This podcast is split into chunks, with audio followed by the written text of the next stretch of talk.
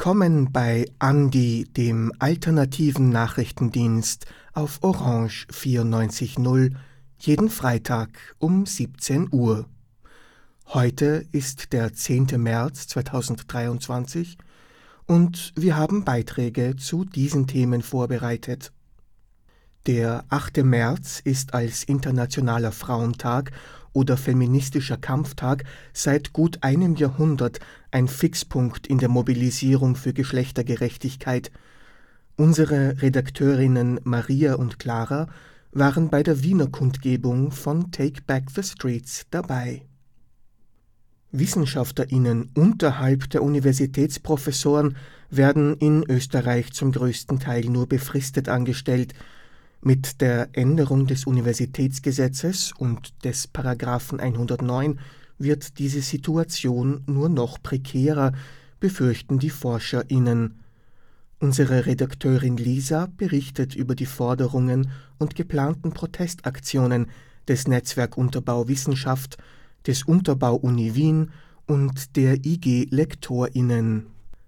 Danach folgen unsere Kurznachrichten. Zum Abschluss der Sendung blicken wir in Gastbeiträgen auf internationale Themen. Radio Dreieckland in Freiburg berichtet über die anhaltenden Proteste gegen die Pensionsreform in Frankreich und Radio Korax in Halle berichtet über die schwierige Lage für Seenotretterinnen im Mittelmeer.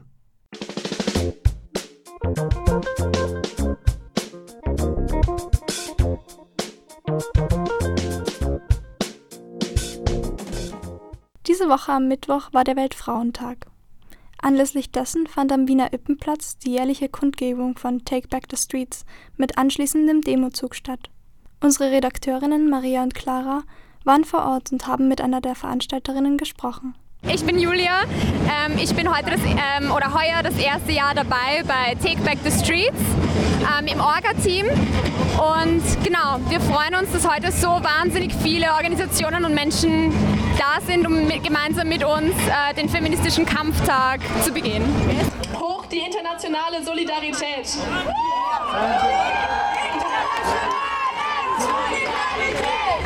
Mit Take Back the Streets waren viele unabhängige Gruppen und RednerInnen vor Ort. Ähm, also dieses Jahr sind wir ziemlich gut vernetzt mit unterschiedlichen Gruppen und Kollektiven. Also zum einen Take Back the Streets. Es, äh, wir werden auch unterstützt von Claim the Space. Bloco Descolonial ist hier. Ähm, wir hatten Reden von ähm, Menschenrechtsaktivistinnen aus dem Iran. Es hat auch gesprochen Benib, der Verein Nicht-Binär aber auch Georgia Vienna zum Beispiel, die sich für Abtreibungsrechte einsetzen. Bei den Reden wurde unter anderem die Lage der Frauenrechte im Iran thematisiert. Am Internationalen Frauentag am 8. März 1979 zogen tausende Frauen auf die Straßen im Iran. Der Hilferuf der iranischen Frauen geht allerdings schon seit 44 Jahren und die Welt hat bis jetzt nur zugeschaut. Neben den Reden gab es auch ein Rahmenprogramm. Jetzt wird sich der Demozug bewegen, äh, die Alserstraße runter ähm, zum Sigmund Freud Park. Also es wird auch noch ähm, genau Musik geben. Unter dem Namen Feministischer Kampftag. Der Grund dafür war laut Aussage von Take Back the Streets also die Wahl auf feministischen Kampftag ist so gefallen, weil wir möglichst inklusiv sein wollen. Ähm, wir kämpfen für die Freiheit und die Rechte von allen Menschen und stehen da sehr solidarisch mit äh, Transpersonen, Interpersonen, Frauen auf der ganzen Welt. Uns ist wichtig, dass der feministische Kampftag für alle da ist und wir von ähm, Take Back the Streets stehen für Inklusivität. Beim Aufbruch des Demozugs fragten wir noch bei BesucherInnen nach ihrer Motivation für die Teilnahme an der Demo. Weil es mir wichtig war, auf die Straße zu gehen für ähm, die Werte, die der Weltfrauentag ausdrücken sollte. Und wir gehen natürlich jedes Jahr auf die 8. März-Demo, weil es für uns ein ganz wichtiger Kampftag. Also ich glaube, dass wir global ähm, massive Einschränkungen von Grundrechten sehen und Frauenrechte sind genauso Teil dieser Grundrechte und es gilt einfach eine Gegenbewegung aufzubauen. Bereits beim Start der Demo waren 1000 Personen am Ippenplatz vor Ort. Laut der Wiener Polizei nahmen rund 6500 Personen insgesamt an der Demonstration teil. Für die Beitragsgestaltung zuständig waren Maria Wallner und Clara Brunsteiner.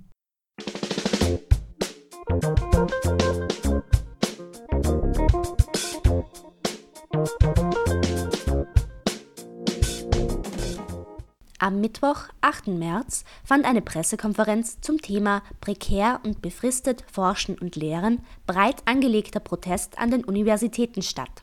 Am Podium waren Dr. Christian Carnelli, Präsident IG Lektorinnen und Wissensmitarbeiterinnen, Dr. Julia Parteimüller, Mitglied der AG Recherche der Initiative Unterbau-Uni Wien, Dr. Julia Heinemann, Mitgründerin der Initiative Unterbau-Uni Wien sowie Dr. Nikolaus Schlitz, Gründungsmitglied des Netzwerks Unterbauwissenschaft, kurz NUWIS. Vorgestellt wurden die Ergebnisse der Studie zur Beschäftigungssituation im Mittelbau der Universität Wien. Wir haben eine Studie durchgeführt, eine Befragung zur Beschäftigungssituation an der Universität Wien. Hintergrund für diese Studie war, dass wir im Rahmen der Fakultätskonferenz auf Probleme gestoßen sind, die sich im Zusammenhang mit der neuen Rechtslage Paragraph 109 ergeben haben. Also konkret war es so, dass Professorinnen auf Fälle gestoßen sind, wo beispielsweise Maria Hoda Stipendien, die für die Karriere von Frauen essentiell sind, zu 100 Prozent inklusive der Elternkarenz angerechnet berechnet wurden auf die Höchstbefristungsdauer. Sinn und Zweck dieser Maria Hoda Stipendien ist für Frauen, ihnen mehr Zeit zu geben für ihre Karriereentwicklung, da sie ja Betreuungspflichten und Betreuungszeit und Care-Arbeit während der Zeit in ihrer wissenschaftlichen Laufbahn haben. Die Studie thematisiert prekäre und befristete Arbeits- und Anstellungsverhältnisse an den Universitäten die mit der Novelle des Universitätsgesetzes vom Oktober 2021 weiterhin verschärft wurden. Wer nicht jetzt schon akut betroffen ist, also jetzt akut betroffen ist bereits ungefähr ein Drittel der Mitarbeiter, wo jetzt schon so die, die Grenze erreicht ist, den wird es in naher Zukunft ereilen oder er hat kein Bewusstsein und weiß noch nicht, was ihm schwant. Nach acht Jahren Tätigkeit muss die Universität gänzlich verlassen werden, wenn keine unbefristete Stelle angetreten wurde. Derzeit sind an Österreichs öffentlichen Universitäten 79 Prozent des wissenschaftlichen und künstlerischen Personals nur befristet beschäftigt. Uh, unter den unselbstständig Beschäftigten in Österreich beträgt der Anteil der Befristeten nur 6 Prozent. Und das Universitätsgesetz, also besser gesagt die Novelle von 2021, insbesondere der Paragraph 109, hat die ohnehin prekäre Situation noch einmal verschärft. Also nach acht Jahren müssen alle die Universität, die jeweilige Universität in Österreich sind ja autonom, gänzlich verlassen, wenn sie keine unbefristete Stelle bekommen. Natürlich ist keiner Uni verboten, unbefristete Stellen anzubieten, aber die Universitäten machen es meistens nicht. Unbefristete wissenschaftliche Stellen, abgesehen von Professuren, werden von den Universitäten jedoch aktuell nur in seltenen Fällen angeboten. An der Universität Wien sind beispielsweise mehr als 6000 Lehrende und Forschende potenziell von der Neuregelung betroffen. Hier ist es der Fall, dass äußerst wenigen seit der Reform so eine Festanstellung auch nur in Aussicht gestellt wurde. Also bei uns waren das in der Umfrage acht Personen, circa ein Prozent.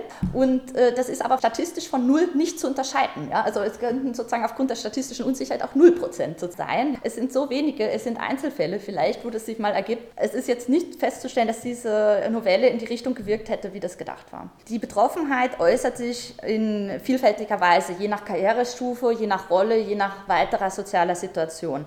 Ein übergreifendes Thema ist sicherlich die berufliche Unsicherheit und Perspektivlosigkeit. Äh, des Weiteren ist festzustellen, dass insbesondere Projektangestellte sich aus der Lehre zurückziehen, also keine Lehrveranstaltungen mehr anbieten. Verhinderung von Forschungsprojekten, gerade auch in den Naturwissenschaften, gerade in der Mathematik, haben wir extrem drittmittelstarke Leute. Die haben Leute haben Millionen Euro eingeworben für die Universität. Auch für sie geht es nicht weiter. Dann kommt hinzu die Abwanderung ins Ausland. Äh, das ist natürlich für einige Leute durchaus eine Perspektive, aber es führt natürlich dazu, dass man sich mit Österreich weniger beschäftigen will. Ja? Weil wenn ich mich hier engagiere für Hochschulpolitik, das wird in Großbritannien wirklich niemanden interessieren, das kann ich Ihnen versichern. In Großbritannien ist das Einzige, was zählt, Ihre Peer-Review-Publikationen und die werden durchgezählt von oben nach unten. Wie viele sind es denn? Ja? Wenn Sie diese Perspektive haben, das für sich als Karrieremodell machen wollen, dann können sie sich nicht um die gesellschaftliche Relevanz, Wissenschaftskommunikation oder ähnliches oder Österreich betreffende Sachen kümmern. Sie müssen weiterziehen und das ist ihre Perspektive dann. Die Ergebnisse der Studie zeigen, dass insbesondere Frauen stark von den Folgen dieser prekären Arbeitsverhältnisse betroffen sind. Insbesondere, und du hast es ja auch schon erwähnt, Frauen und Personen, die Betreuungspflichten haben, die eine Verwurzelung, eine Verankerung haben, die sie nicht so leicht von Land zu Land herumtransportieren können. Und diese Personen sind in einer äh, schwierigen Situation für sie wirkt es wie ein Berufsverbot, diese Kettenregel. Hinzu kommen Ängste, allgemeine Zukunftsängste sowie die Demotivation, weil man das Gefühl hat, es bringt ja doch nichts. Also das Karottenmodell, da winkt jetzt die unbefristete Stelle, das funktioniert nicht, wenn es keine davon gibt. Also wenn es zu nah an Null herankommt, dann funktioniert die Karottenincentivierung nicht. Äh, Im Bereich der Lehre, ich habe es ja schon erwähnt, die Projektangestellten und auch viele andere werden davon abgeschreckt, Lehrveranstaltungen überhaupt anzubieten, weil ihnen ein Nachteil daraus gereichen kann. Solidarisch zeigen sich auch Studienvertreterinnen und die österreichische Hochschülerinnenschaft der Universität Wien, da sich die prekären Arbeitsverhältnisse ebenso auf die Lehre der Studierenden auswirkt. Also Studierende sind auf jeden Fall auch betroffen, zum Beispiel auch Tutorinnen und Studienassistenzen und auch Studienassistenzen in Projekten, was ganz besonders verrückt ist, weil das auch schon eine Kette startet und das wissen die Studierenden gar nicht. Wir sagen, komm zu uns in unser Drittmittelprojekt, freuen uns, dass die dann für uns arbeiten und später wird den Strick draus gedreht. Ja? Aber auch in der Lehre sind die Studierenden natürlich auch sofort betroffen. Was macht das denn für einen Eindruck irgendwie auch, wenn die Person, bei der ich was gelernt habe, überhaupt nicht mehr vorhanden ist? Das betrifft dann natürlich auch die Betreuung zum Beispiel von Abschlussarbeiten. Und das ist ja irgendwie ganz komisch, wenn sie nie wie in ihrer Lehre irgendwie auf jemanden gestoßen sind, der da wirklich arbeitet da an dieser Institution. Aber das kann ihnen durchaus passieren. Deshalb ruft Nubis, der Unterbau, sowie die IG Lektorinnen zum Aktionsmonat März mit diversen Veranstaltungen auf. Wir fordern eine ersatzlose Streichung des Paragraphen 109 des Universitätsgesetzes, der sogenannten Ausnahme zum Kettenvertragsverbot für maximal acht Jahre. Wir wollen gleiches Arbeitsrecht für alle. Wir fordern Dauerstellen für Daueraufgaben ab dem Doktorat denn die unsicheren und überwiegend befristeten Beschäftigungsverhältnisse an den österreichischen Universitäten erschweren die Vereinbarkeit von Beruf und Sorge sowie Betreuungspflichten, wie wir schon gehört haben. Deshalb fordern wir außerdem ein aktives Entgegenwirken gegen Mehrfachbelastungen und alle Formen von Diskriminierung aufgrund von Geschlecht und anderen Ungleichheitsfaktoren. Wir fordern eine echte Demokratisierung der österreichischen Universitäten, bei der allen Universitätsangehörigen die gleichen Mitbestimmungsrechte zukommen. Am 13.03. wird um 16 Uhr im Hörsaal 2 im neuen Institutsgebäude, kurz NIC, an der Universität Wien eine Podiumsdiskussion rund um die Arbeitsbedingungen an österreichischen Universitäten stattfinden. Die Veranstaltung kann auch digital über die Webseite des Unterbaus gestreamt werden. Am 21.03., dem Tag der prekären Lehre und Forschung, wird warme Suppe für das akademische Prekariat ausgeschenkt sowie Geschichten aus den Arbeitsbedingungen der Betroffenen geteilt. Am 24.03. findet abschließend eine Großdemonstration statt, die um 14 Uhr vor dem Hauptgebäude starten wird. Für Radio Orange ein Beitrag von Lisa Pessel.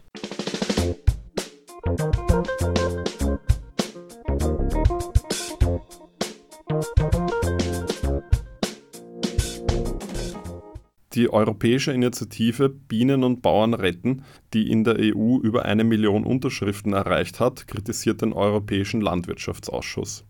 Die Initiative richtete kürzlich einen offenen Brief an die EU-Behörde.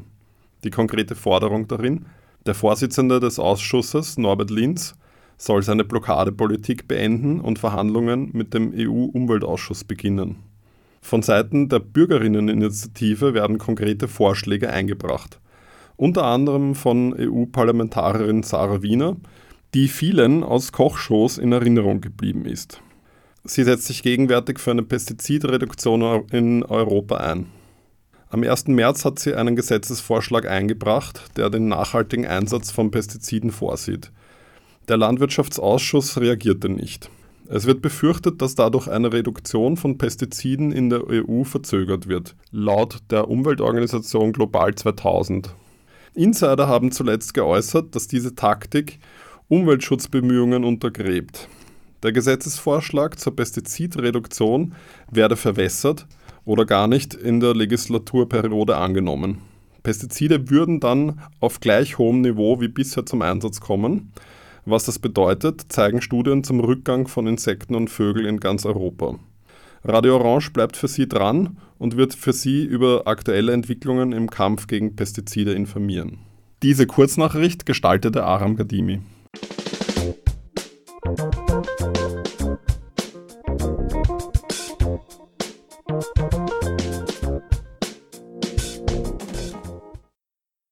Mehr Biolandwirtschaft bedeutet weniger Pestizide. Das sagt Helmut Butcher-Schaden, Biochemiker bei Global 2000. Die Umweltorganisation kritisiert Pestizidhersteller. Diese behaupten, dass mehr Biolandwirtschaft dazu führen würde, dass insgesamt mehr Pestizide in der EU ausgebracht werden müssten. Konzerne wie Bayer, Syngenta oder Corteva argumentieren mit sogenannten Zielkonflikten, die mit einer Zunahme der Biolandwirtschaft einhergehen würden Biologische Schädlingsbekämpfung wäre ineffizient und Schädlinge müssten daher vermehrt mit den synthetischen Molekülen bekämpft werden, um insgesamt weniger Pestizide ausbringen zu müssen. Im Auftrag des Europäischen Dachverbands der Biolandwirtschaft hat Global 2000 dazu einen Faktencheck gemacht. Das Ergebnis? Es gibt große Unterschiede zwischen chemisch-synthetischen Pestiziden und jenen, die im Biobereich zugelassen sind. Gerade biologische Mittel zeigen deutlich bessere Wirksamkeit bei deutlich geringerem Risiko für Mensch und Umwelt. So hält etwa die Europäische Gesundheitsbehörde EFSA die Festlegung von arbeitsmedizinischen Grenzwerten nur bei 7 Prozent der natürlichen Stoffe für angebracht. Bei den konventionell synthetischen gelten über 90 Prozent als bedenklich und erfordern daher die Festlegung von Grenzwerten. Der Hintergrund der Green Deal der EU legt fest, dass bis 2030 die Biolandwirtschaft in Europa 25 Prozent umfassen soll in den letzten 30 Jahren sind stellenweise bis zu 78 Prozent aller Insekten verschwunden. Das besagen Studien aus Deutschland. Bei den Singvögeln kam es zu einem Rückgang von 40 Prozent allein in den letzten 20 Jahren. Das stellt einen massiven Rückgang der Biodiversität dar, ein Problem, das ganz Europa betrifft. Jan Plagge, Präsident der Europäischen Biobauernvereinigung, sagt, Natürliche Pflanzenschutzmittel wie die Mineralien Kupfer oder Schwefel, Backpulver oder pflanzliche Öle sind der letzte Ausweg für viele Spezialkulturen wie Obst und Wein. Deshalb gelte, mehr biologische Landwirtschaft bedeute weniger der problematischen synthetischen Pestizide auf Europas Böden. Das meint Lili Balloch, Präsidentin von Agroecology Europe. Die Umsetzung der europäischen Biodiversitätsstrategie mit ihren Pestizidreduktionszielen sei jetzt essentiell – Ziel der Landwirtschaft sollte immer sein, die Biodiversität so weit wie möglich zu fördern.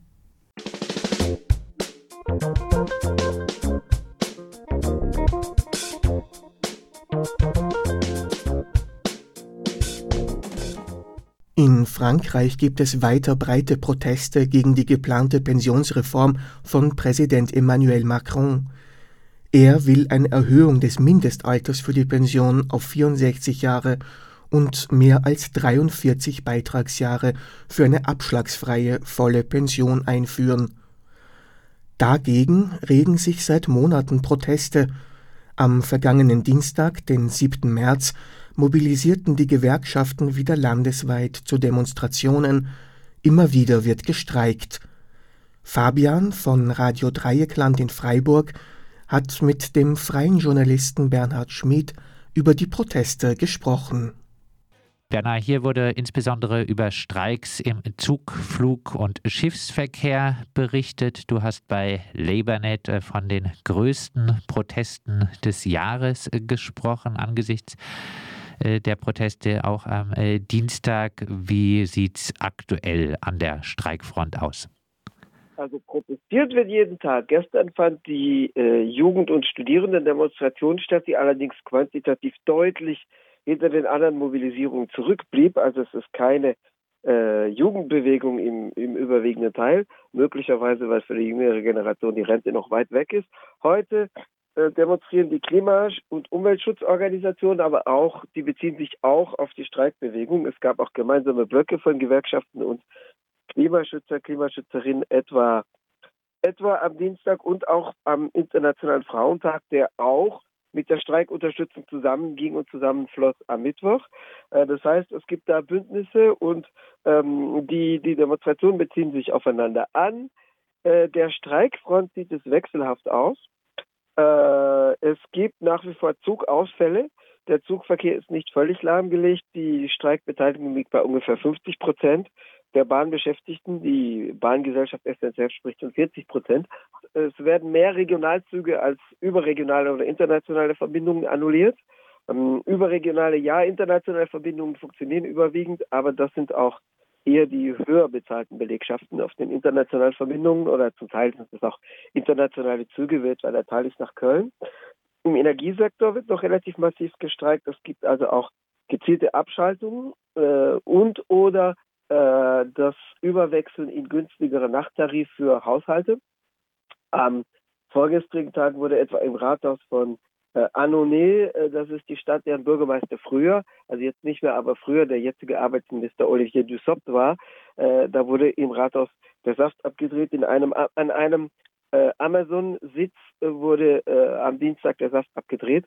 Äh, es gibt Blockadeaktionen, allerdings kann man sie noch als quantitativ ungenügend bezeichnen. Also es würde wirklich das Land lahmlegen, wenn es fünf bis zehnmal so zahlreich äh, stattfinde. Aber es gab etwa gestern eine Blockade des Grenzverkehrs, also des Lkw-Verkehrs und auch Personenkraftfahrzeugverkehrs an der französisch-spanischen Grenze.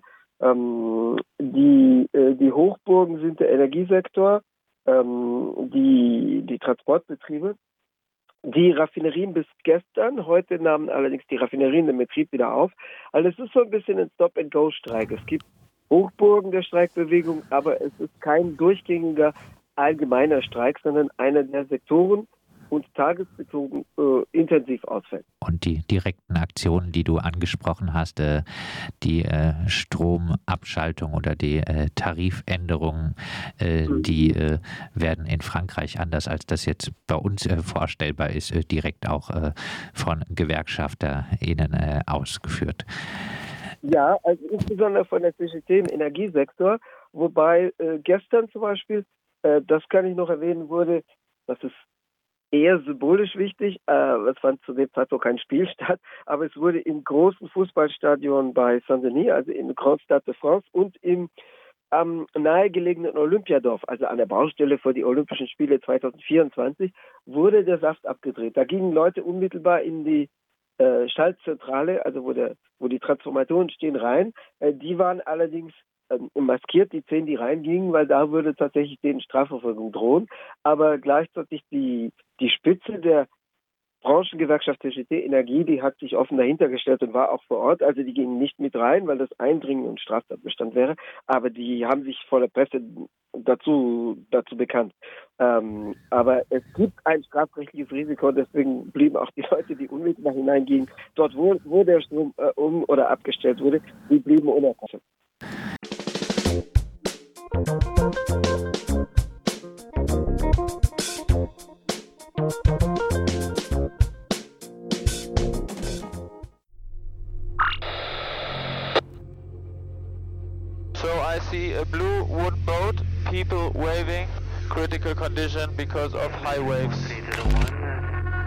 Diese Not ist so groß, dass Menschen wissentlich das Risiko zu sterben in Kauf nehmen. Europa lässt, obwohl es Rettungsschiffe gibt, die Menschen zurück nach Libyen schleppen durch die sogenannte libysche Küstenwache. Wie aus diesem Ausschnitt eines Trailers für den Film Seabird das zivile Auge hervorgeht, wird die Situation im Mittelmeerraum auch 2023 nicht besser. 2022 konnten über 150.000 Menschen gerettet werden. Doch 2000 Menschen sind bei ihrem Weg über das Mittelmeer verunglückt oder als vermisst gemeldet worden. Dabei ist die zivile Seenotrettung inzwischen mit einer ganzen Flotte aus Schiffen von verschiedenen Vereinen ganz gut aufgestellt und Sea-Watch betreibt sogar mit zwei Flugzeugen eine eigene Luftaufklärung, um Rettungseinsätze besser zu koordinieren und das Geschehen im Mittelmeer zu dokumentieren. Die Notwendigkeit für solch eine zivile Seenotrettung beschreibt Felix Weiß, Pressesprecher der Organisation Sea-Watch. Und das ist auch unabdingbar, weil eben staatliche Akteurinnen, unter anderem auch die Seenotrettungsleitstellen oder auch die Grenzschutzagentur Frontex, in keinster Weise mehr zivile Seenotrettung eben unterstützen, beziehungsweise eben diese mit Informationen versorgen, aber eben auch zeitgleich keinerlei Rettungskapazitäten mehr zur Verfügung stellen, sondern das eben ausgelagert haben. Noch 2014 gab es mit Mare Nostrum eine staatliche Seenotrettung, die gut ausgestattet war. Doch schon ein Jahr später wurde diese eingestellt, weil keine Einigung über eine weitere finanzielle Unterstützung durch die Europäische Union gefunden wurde. Dieser Wegfall der staatlichen Hilfeleistungen kompensieren nun verschiedene NGOs. Doch auch dieser werden Steine in den Weg gelegt. So war das letzte Jahr davon geprägt, dass Schiffe mit geretteten Menschen an Bord wochenlang keinen Hafen zugewiesen bekommen haben und auf hoher See ausharren mussten. Als Folge sind die eingesetzten Schiffe größer geworden, um mit längeren Aufenthalt auf See umzugehen. Auf diese Situation reagierte der italienische Staat Ende 2022 mit einem eigenen Dekret, welches ihnen auferlegt, nach einer erfolgreichen Rettung sofort einen Hafen in Italien anzulaufen, der ihnen zugewiesen wird. Was eigentlich nach einer positiven Änderung klingen könnte, hat aber für die Arbeit der zivilen Seenotrettungsorganisationen problematische Folgen, wie Felix Weiß von Sea-Watch gegenüber Radio Korax berichtet. Und das hat einfach zwei Kalküle, die er mit sich bringt. Erstens kriegen Seenotrettungsschiffe aktuell dann Häfen zugewiesen, die unfassbar weit im Norden sind. Das heißt oben in Florenz, in Genua, alles, was weit über Rom liegt. Da brauchen unsere Schiffe zwei Tage hin, teilweise zweieinhalb Tage. Und eben, wir sind genau in dem Zeitpunkt dann auch nicht mehr im Einsatzgebiet. Das heißt, man rettet vielleicht irgendwie ein kleineres Boot mit 15, 20 Menschen muss dann aber das Einsatzgebiet eben sofort wieder verlassen, obwohl gegebenenfalls noch drei, vier weitere Seenotrettungsfälle in der Umgebung eben sind. Und damit blockiert man in dem Fall eben Seenotrettung nicht in dem Kontext, dass man eben die Schiffe als solches komplett aus dem Einsatzgebiet fernhält, aber man verzieht eben komplett das Einsatzprozedere und sorgt eben damit dafür, dass ähm, diese riesengroßen Schiffe einfach nicht mehr ihre Arbeit machen können. Welche Strafen für die Nichteinhaltung des Dekrets anstehen, ist derzeit noch unklar. Doch die ersten Anklagen suggerieren hohe Geldsummen für Verstöße, die dieses Jahr anstehen können. Entsprechend reagiert die zivile Seenotrettung. Sie überlegen sich, wieder kleinere Schiffe anzuschaffen und wollen auch die Verfassungskonformität des Dekrets überprüfen lassen. Doch selbst wenn das gelingt, stellen sie sich auf weitere Kriminalisierungsversuche ihrer humanitären Arbeit ein.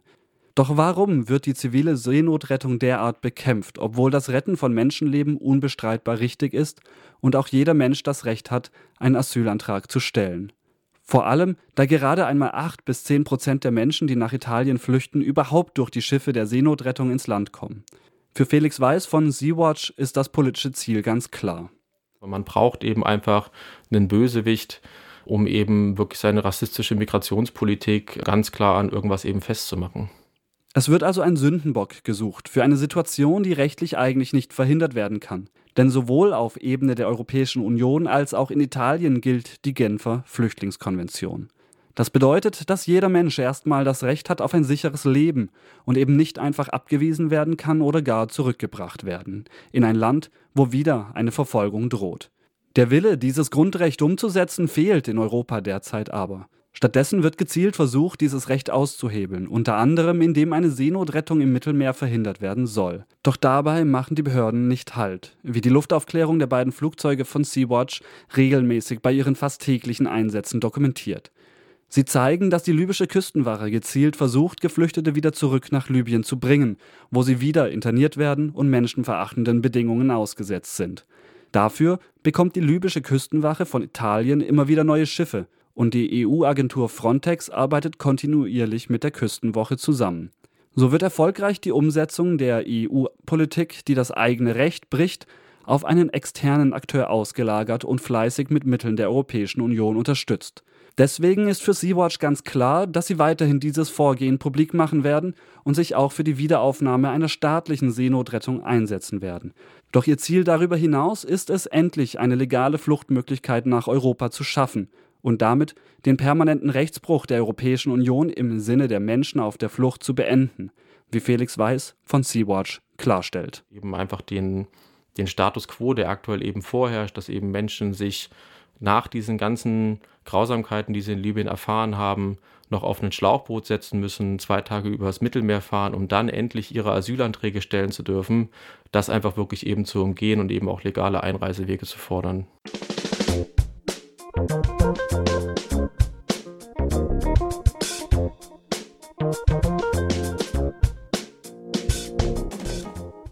Das war Andi, der alternative Nachrichtendienst auf Orange 94.0 vom 10. März 2023. Die nächste Ausgabe von Andi gibt es am kommenden Freitag wieder um 17 Uhr hier auf Radio Orange zu hören. Alle Sendungen gibt es auch online zum Nachhören auf cba.media unter Andi Nachrichten. Vielen Dank fürs Zuhören und auf Wiederhören.